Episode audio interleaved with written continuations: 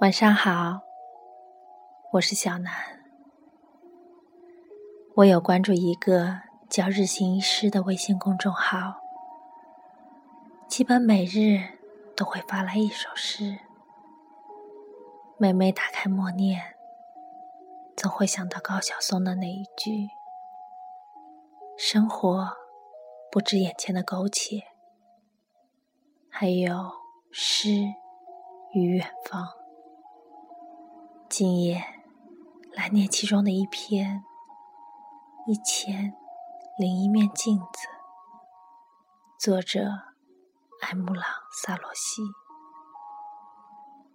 我越是逃离，却越是靠近你；我越是背过脸，却越是看见你。我是一座孤岛，处在相思之水里。四面八方隔绝我通向你，一千零一面镜子转映着你的容颜。